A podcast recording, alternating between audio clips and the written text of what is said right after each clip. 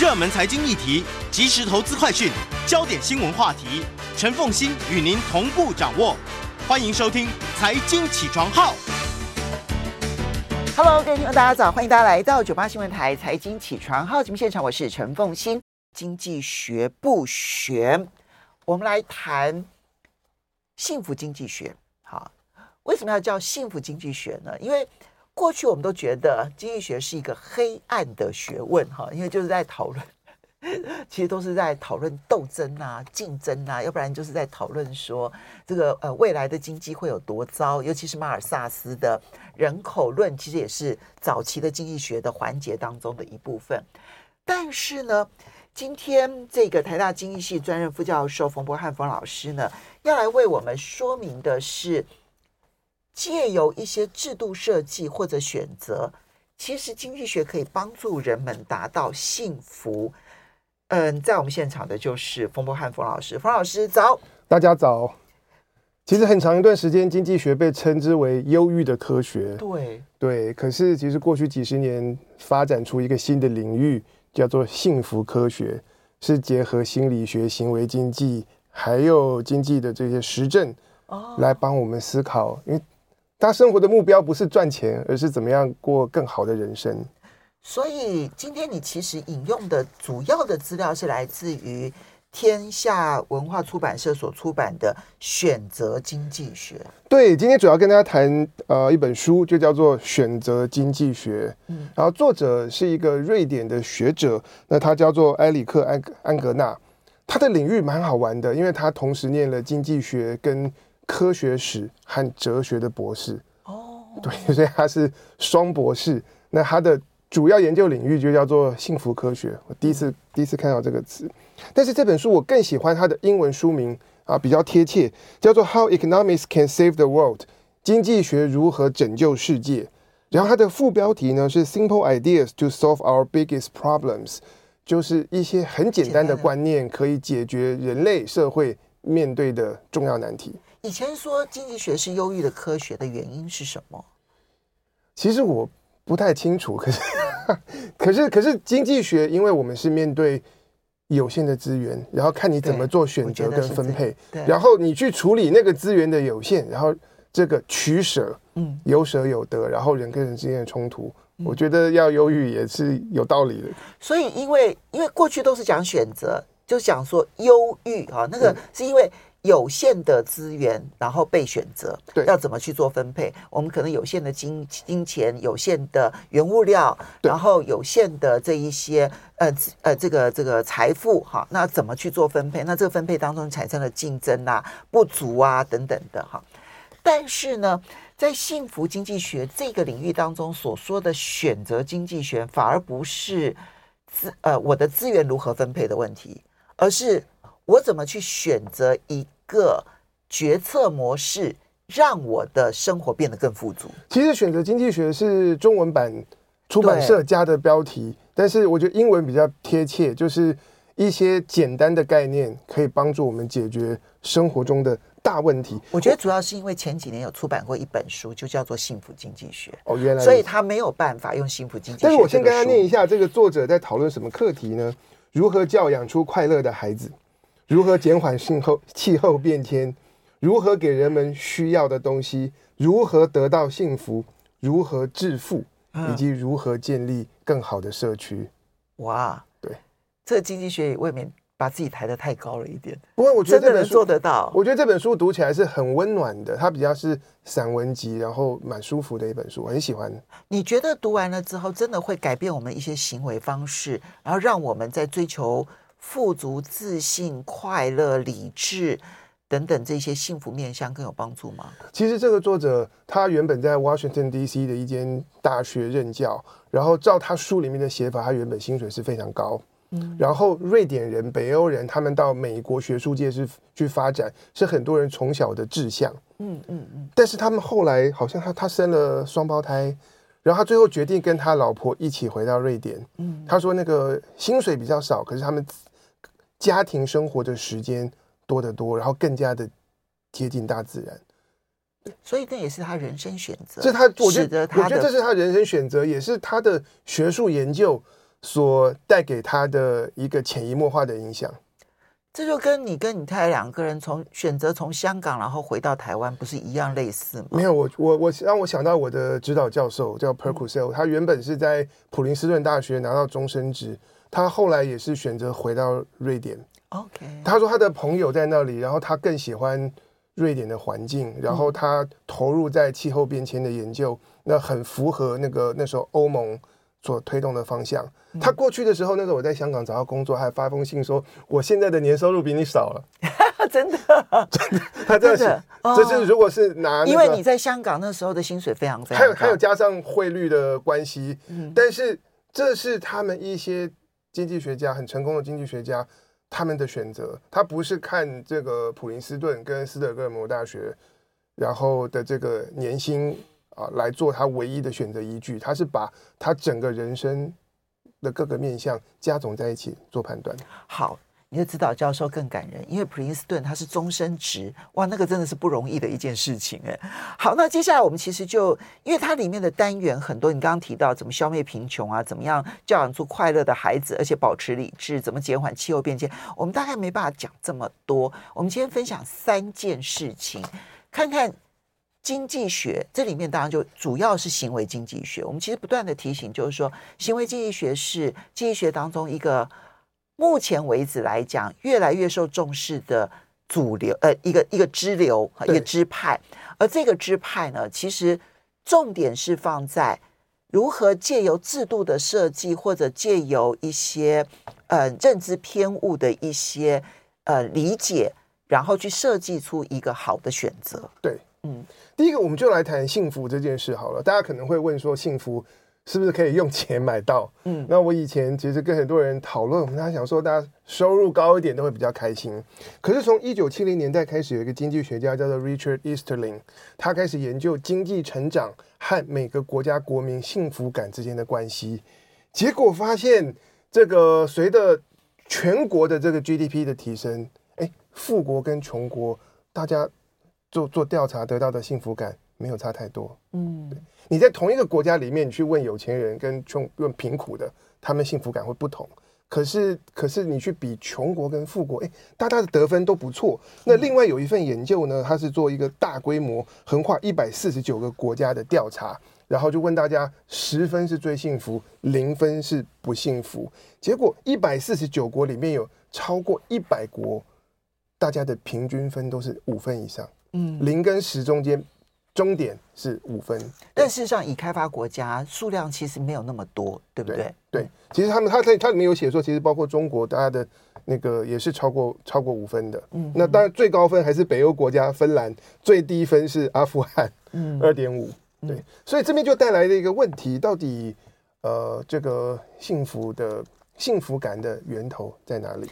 幸福跟收入不成正比这件事情，是从一九七零年代就开始，经济学界不断在研究的一个课题。开始有人研究，其实这个在学术上面一直不是主流。嗯，然后可是，一九七零年之前大家不关心这件事情，一九七零年以后大家开始想幸福能不能量化，所以我们做问卷调查，然后来跟这个所得。啊、呃，跟经济成长来做一个比对。嗯，那从一九七零年代开始有人研究，然后到现在已经五十几年了，真的有得出结论吗？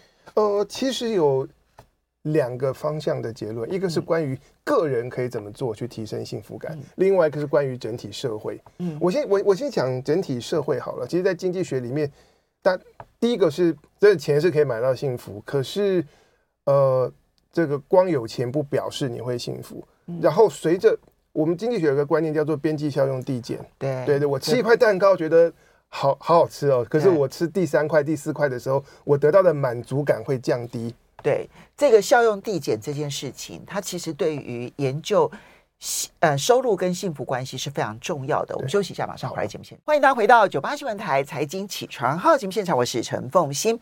经济学不学，在我们现场的是台大经济系专任副教授冯博翰冯老师，也非常欢迎 YouTube 的朋友们一起收看直播。我们今天要来讲幸福经济学，不过今天呢谈的这本书书名，它当时呢是中文书名叫做《选择经济学》啊，这是天下文化出版社所出版的，所以是他瑞典的书，对不对？有翻译成英文，然后再翻译成中文，应该是有英文版吧？我猜想应该是。但我现在发现有很多瑞典的一些相关的书，其实被翻译成英文，然后全世界畅销的比例蛮高的，因为他们所推动的一种人生概念，其实跟英文书系的传统概念常常会有很大的不同。对，我觉得那味道不一样。其实十几年前也有畅销小说《龙纹身的女孩》，哦，是瑞典的，卖翻了。真的，真的，真的。好，我们就来介绍。对对，刚才讲到个人跟这个整体社会，整体社会。刚刚讲到边际效用递减，所以一块钱可以为你买到多少的幸福，其实是对于富裕的人跟贫困的人是不同的。嗯，那从这个角度出发，所以包括这本书的作者，还有一些经济学家，就来。主张我们需要财富更平等的社会。嗯，对，对于你已经生活富裕的人，你捐一块钱，对你的损失，对你快乐的减损，可能是微不足道。嗯，可是对需要的人来讲，它可以提升很多。嗯，就整体的快乐程度会增加。对，那这个概念其实可以用在个人，因为刚刚讲到这本书作者他辞掉美国高薪工作，然后回到瑞典，然后原因是他们生了双胞胎，然后需要更多时间带小孩，然后瑞典提供六百六十天的育婴假。六百六十天，哇，一年多，一年多是夫妻两个人加在一起。哦、那他们的做法呢？他他说这是那个富兰富兰克林在十八世纪的时候提出来的，嗯、也就是列出你做的是什么选择，然后它的优点跟缺点，这一张纸你中间画一条线，左边右边写。可是当你写出来以后，你就可以思考说，哎，他说我在美国收入这么高。那么我牺牲一点收入，换来更多时时，换来更多的时间可以陪孩子，他立刻就觉得是值得。如果我们没有做这样子的比较，只是想说哇，那我我我就放弃高薪，你好像觉得说好像不应该这样子做。嗯，那从这个角度出发，其实有结合到一些我觉得蛮有趣的经济学研究，就是那个加班是严重破坏幸福感的事情。嗯，对。然后另外一份呢，是针对七十九个国家二十二万人展开的调查，发现人民啊，就是社会大众觉得最幸福的地方，往往是他们最重视休闲的地方。所以这件事情是在个人选择的时候，你怎么去把那些非量化的一些优缺点纳入在你的选择考量，而不是只是看数字来作为你的决策唯一的唯一。只拿收入来作为决策的唯一衡量，对，因为收入可以量化，大家最容易注意到它。可是有一些不能量化的东西，它其实同样重要。嗯，所以我们就发现，那个对休闲的重视和全民的幸福感，这两个是高度相关的。嗯哼，所以你越能够量化自己需要什么，你越不，你越能够注意那种非数字化的一些需求。对于你自己幸福感的重要程度，你越可以做出一个追求幸福的选择。对，那这本书里面他很具体的提出三个方法，嗯，然后非常具体、切实可行，是可以帮助我们每一个人去增加自己的幸福感。嗯，然后每一点都连接到一个行为经济的观念。OK，对，第一个第一点，他称之为适应，也就是说，我们呃，比方说买一幅艺术品摆在家里。你可能看久了就习惯，你第一次见到他的时候觉得哇，这幅画好漂亮，然后之后慢慢看就觉得就就麻痹了，新鲜感过去。他说，如果所以要创创造持续的幸福，他觉得你要去找那些不会让你麻痹、不会让你适应的东西。所以是什么呢？他得到的结论是，如果你的资源有限，花在体验的活动上面，而不是花在购物、买东西。买久了，比方说这个名牌包或是名牌衣服，买久了，你看它就觉得普普通通，就是它只带给你短暂的快乐。可是你如果同样的钱去买体验一趟让你难忘的旅游，那个记忆可能会是很很长期的留在你心里。体验比囤积重要。对，这是他的第一点。嗯那第二点呢？他提到说，这个人的幸福感往往是相对于我们的。期望，嗯，以前我在节目里面跟大家聊过，说这个美国的警察，然后他们加薪以后会不会变得快乐，取代于他们的期望。我如果期待加薪百分之十，我然后我最后加了百分之五，其实我是沮丧的，我是生气的。嗯、但我如果没有期待，然后突然被通知说加薪百分之五，我很快乐。嗯、所以就像我们在学校里面要学期末，然后给成绩，然后之后学生来要分数，常常最生气的、最激烈要分数的是那些 A minus 的学生，因为他他想说我是要拿 A 的，结果低于期待，可是反而有一些拿 B minus 或者是拿 C 的学生，他很开心。我以为要被当，结果竟然过了。那这个就是呃你的。你的快乐、你的幸福感取决于你事先的期望。其实这在公司里头要加薪这件事情哦，我觉得影响是大的。就是怎么样去设计一套制度，会让你的你的激励效果大于员工的预期。这确实是一个难题，对不对？对对，他这里面有提到说要提升自己的幸福感，就是设法控制你的这个期待。嗯，不要太高，可是这很难，因为他说人会放很高的期待，是有这个演化的行为，嗯，作为依据。因为他说原始人的时期，那个会有高期待的人才会去冲，然后他们的生存能力会比较强，没错。所以，所以这些人这个存活下来了，然后我们是他们的后代，所以我们很容易形成拉高期待，然后去为目标而冲刺。不是要大家没有期待，对，没有期待就没有伤害。这句话，我们昨天刚好在新兴脑科学告诉大家说这是错的。嗯，就是所谓的没有期待就没有伤害这件事情，我们最终还是要面对结果。面对结果的时候呢，我们的忧郁的那一那一区的那个脑神经还是会被活化。所以呢，是要有合理的期待。那这个合理的期待就是我把我的期待直觉有一个期待，然后接着我降低。到一个比平均数稍微低一点，要比平均数，你要把客观数字拿出来，比平均数稍微低一点，这个时候你比较容易超越期待。对，嗯，这是第二点。第三点呢，就是叫做社会比较，就俗话说“人比人气死人”。对，那如果我们跟自己的同才相比，他觉得啊，他有什么东西我没有，那个幸福感就会削弱。嗯、那这是其中一个原因。为什么大家说随着经济成长，然后所得增加，大家幸福感不会提升？因为当你变好了，你周遭的人也变好了。嗯、然后，如果你的幸福的泉源来自于你要比别人好，你要比同才好，那这个效果就会被抵消。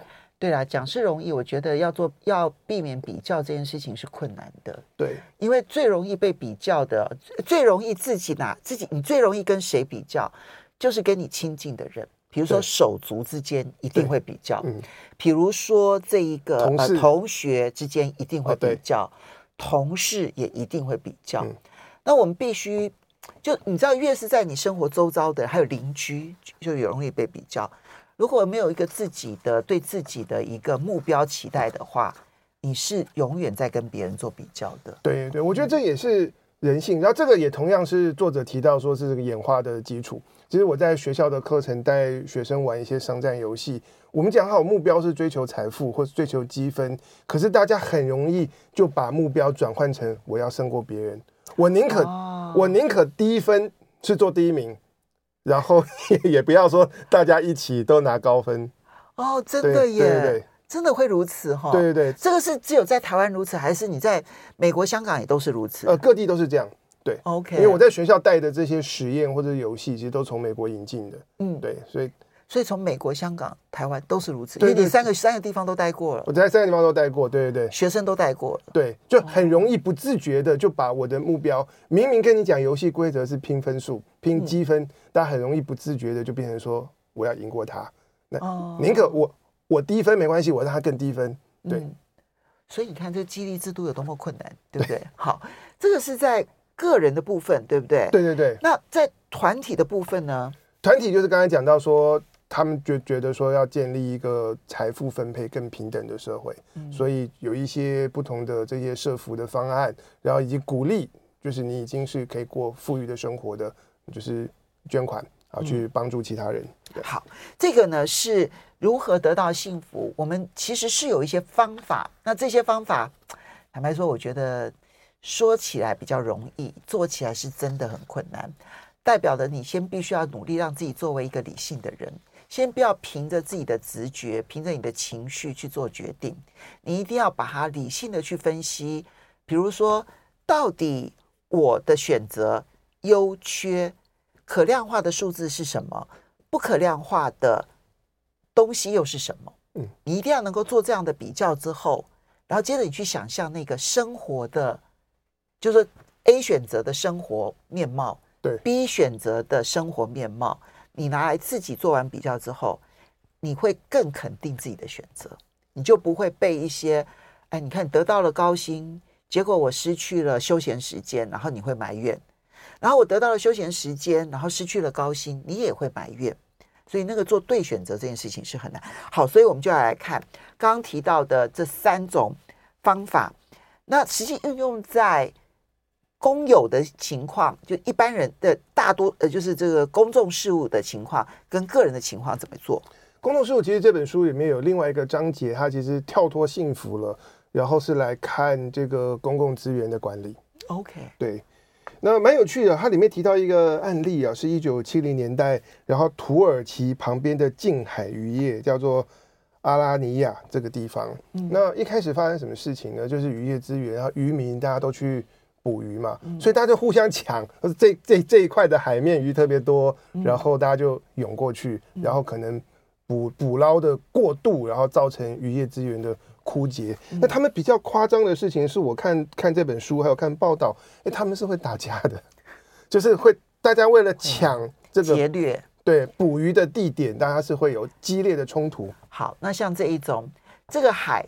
你能说怎么办呢？我们休息一下，回来看怎么解决这种公有资源的问题。欢迎大家回到九八新闻台财经起床号节目现场，我是陈凤欣。在我们现场的是台大经济系专任副教授冯博翰冯老师，经济学不学来谈经济学如何来创造幸福。好，那这是天下文化所出版的《选择经济学》，这位瑞典经济学家、哲学家，然后呢所写的这一篇这本书。那呃，我们就来看。公公有资源到底要怎么样子来管理？对，我们刚才讲到说，土耳其旁边的海域，然后大家为了抢这个捕鱼的地点来打架，这件事情其实在文献里面就有一个词汇叫做 “tragedy of the commons”，工地悲剧。嗯，那像是渔业资源、森林资源或者是牧场的资源，他们有一个特，他们有两个特性。第一个是它没有排他性，如果是公海领域，谁都可以去。然后第二，但是第二个呢，是你。多用了一点，我就会少用一点。对对，所以大家需要抢，在这个过程中就有可能使用过度。那土耳其那个例子，我觉得非常精彩或经典。所以他们最后渔民经过大概十多年的磨合跟尝试，发展出了合作社的组织。然后合作社他们就是自己定规则，就把那里的海域划分成一格一格的小区域。嗯，然后呢，就是每年九月，就是他们的那个捕捞季节开始。然后当地的渔民加入合作社的，就随机分配，每个人分到一格。嗯，每一天你只能够在属于你自己的那一格小区域里面捕捞。嗯，然后，然后每天到第二天你就往右移一格。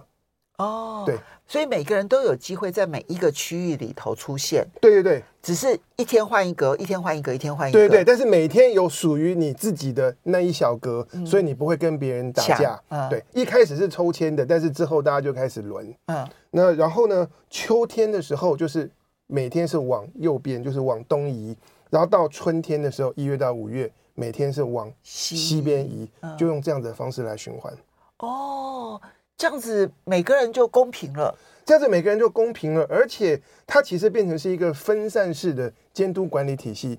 因为如果有人不照规定跑到别人那格，每一格都有被被被分配到渔民，然后大家就知道说，哎，你违规，或是这里来一个，就会被赶走合作社，你就会被赶走，或者是合作社会说你必须要加入，然后照我们的规则来玩。他就用这样的方式把这个制度建立起来，然后当地就和平了。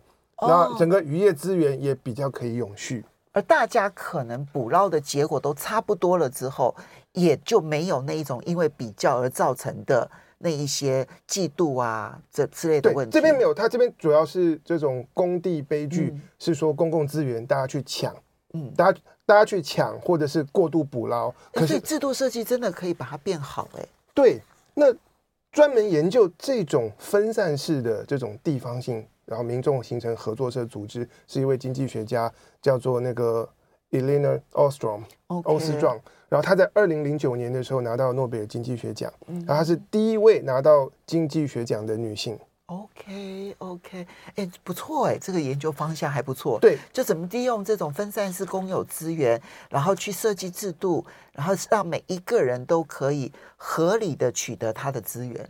对对，然后他欧斯壮他的研究很特别，他觉得这类的管理不应该是由政府由上而下下来，嗯、因为政府可能没有。那么多资讯，然后要怎么样做好监管？他也不认为是说完全走市场经济，然后就是商业化的的的方式来经营。他反而觉得是由在地的人去形成他们的这个组织跟管理的系统啊，才是正解。然后关于这样的组织要怎么设计，他其实提出了一个八点的原则。嗯，对，因为他其实研究世界各地上千个这样的组织，包括像波罗的海。早期啊，一九三零四零年代，很多人溺水，然后他们形成居民就形成那种游泳教游泳的这种呃地方的组织。那八个原则是第一个，是你这样的组织清楚的界定你的界限。比方说，我这个组织就是来管这个附近海域的这个捕鱼，然后我们的范围啊，东南西北各自到哪里？对。第二个，他觉得这些组织需要非常在地化。因地制宜。那么，在波罗的海管理渔业，跟在这个纽芬兰、加拿大管理渔业，跟土耳其的近海，因为环境不同，然后渔业生态不同，所以那个规则并不能够一体适用。那因为是这样，所以结合到第三点，他觉得这样的组织一定是由下而上。对。然后在基层的人，他最熟各种这个这个周边的环境啊，行业里面的眉角，然后大家彼此认识，所以是由下而上，大家的。集体选择、共同选择的安排。嗯、第四个呢，是要建立起一个有效的监督管理的体系。OK，谁啊、呃、谁违规了，那需要有有有一个这种组织里面的公权力。嗯，那么这样出来了以后，对于违规者，他提到第五点，当然你要有 penalty。嗯，但是这个这种组织里面的惩处可能是分级制裁。一开始有人违规，先是警告，然后。这个屡劝不听，然后才会升级，然后变成是要罚钱吗？还是把你赶出去等等？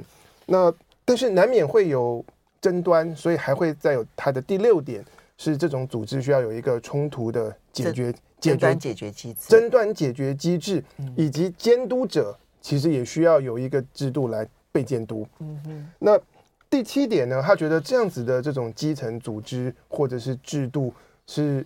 需要得到政府的认可跟认证，他他不主张政府来参与，他他不主张商人来参与，但是政府要能够认可跟许可这样子的组织的存在。然后第八点我觉得很有趣，他提出一个词叫做多元中心管理，是什么意思呢？同一个地区、同一个社区，可能有人要教游泳，可能有人要要要这个分配公共资源，然后要管地方的这个运动中心啊、网球场。他不认为是应该是一个庞大的组织，什然后 A B C D 部门什么都管。他认为每一个专业的事项是由那个事项里面最熟悉、牵涉其中的那些基层形成一个组织。所以，如果我们以一个一个城镇或一个地区来看的话，它可能同时层层叠叠存在很多不同的这样子的合作社，而每一个组织、每一个合作社，它可能都有它专属的擅长的事项。对对对。用这样的方式来分，而不是一个单位说啊，我这我很了解大家，所以呢，你去负责管这个游泳，你是负责去管这个用水，你去负责管，不是，是。他们各自形成这样，各各自形成自己的这个合作社，或者是管委会，或者是是什什么样的单位，然后这样子同时存在很多不同的这些基层组织，它称之为多元中心 （polycentric）。其实。我刚刚听完了这个几个特点之后，我会想到原住民的部落社会耶。嗯，其实原住民的部落社会跟这里面所介绍的所有的内容几乎都是一致的，所以他的部落社会里头可以有一个很公平的，大家彼此之间相处非常好的那样子的一个社会环境。其实跟部落里头。用这种很公平的方式对待，因为他们主要是要去打猎啊，什么这个分享资源啊这些，他们却可以在这件事情上面取得公平，然后彼此之间不嫉妒。我觉得这是一个可能，说不定已经被他整理进去，因为欧欧斯壮他其实整理了他五千个案例，哦、就是人类历史上的，然后有成功的，嗯、有失败的。哦，对，我知道他拿诺贝尔奖的时候，他有提到他有研究那种蒙古草原。哦，对对对对对对，哦，那真的是。对，他也会研究古代，像是这种第九世纪的冰岛，嗯、然后冰岛本来都是森林，那维京人过去啪啪啪就就森林都砍了，都都都砍光了。去坐船啊，对对对，然后然后后来的冰岛就是就是变得比较秃。对，那什么样的情况组织可以运作来保有这个公共资源？嗯、什么时候会失败？嗯、它是从大量的个案，然后整理出一些原理原则供我们参考。好，其实还有很多个人的一些做法。其实你这里面还有提到说，如何改变人类的不良行为。这个其实我因为我们只剩四十秒了，一句话来说的话，啊、有方法可以改变什么样的不良行为？他的观点觉得，他的观点是规范，不是。规范个人是规范群体。当一个群体多数人都不乱丢垃圾的时候，其他人也不敢乱丢垃圾，是这个概念啊。是用一个社会的力量，或者是一个社群的力量，对，然后让人们改变不良行为。是，那这里面的不良行为可能就包括了吐痰啊，什么等等这些的东西。对对对，或者迟到啊、哦、之类的。好，大家可以去看一看，借由选择经济学这件事情来得到幸福喽。非常谢谢冯博翰冯老师。